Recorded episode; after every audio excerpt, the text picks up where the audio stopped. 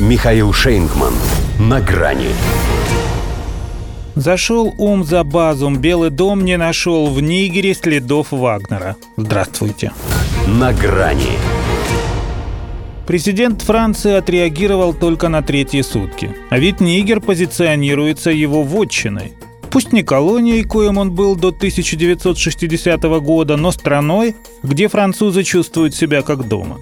Причем чуть ли не последней такой страной в Сахеле.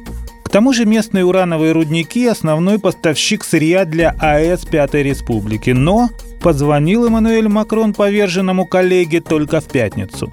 Может, выходил куда, а может, подавлял в себе злорадство, полагая, что так ему и надо – Слова благодарности Франции из государственного гимна Нигера Мухаммед Базум исключил? Исключил, хотя слывет человеком Парижа. Другое дело, что не его одного. Американцы тоже вполне могли считать его своим. Приютил же у себя их военную базу. Между прочим, во всей Африке она вторая по численности, больше тысячи штыков.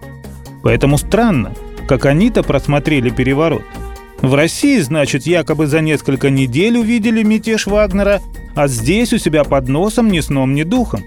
Так и говорят в Белом доме и в Госдепе, что не видели заслуживающих доверия признаков участия России или Вагнера. Будто это и есть для них самое важное. Впрочем, не факт, что проморгали. Не исключено, что закрыли глаза – Теперь, конечно, США изображает суровое возмущение, инициирует экстренное заседание Совбеза ООН и требует освободить демократически избранного президента. Но имея столь мощную группировку на месте событий, они даже не предложили ему свои услуги. Это, само собой, еще не значит, что все идет по их плану. Флаги-то российские на улицах уже появились.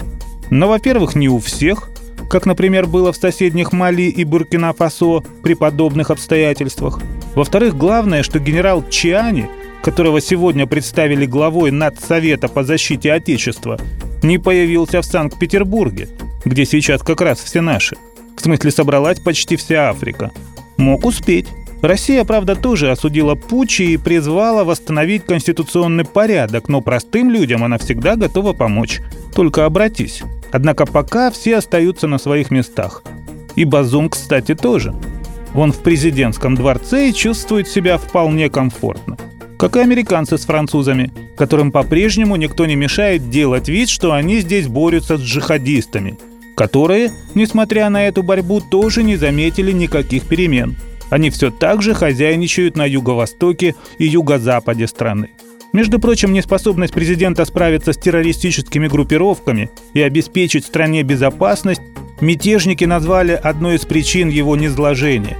В тех же Мали и Буркина-Фасо начиналось с того же. И только потом там появился Вагнер. А потом лидеры этих государств появились на саммите Россия-Африка. А потом в этих странах появится российское зерно, решение о поставках которого уже принято в Питере. Никаких намеков. Но что-то закономерное в этом есть. Нигеру на заметку – до свидания. На грани с Михаилом Шейнгманом.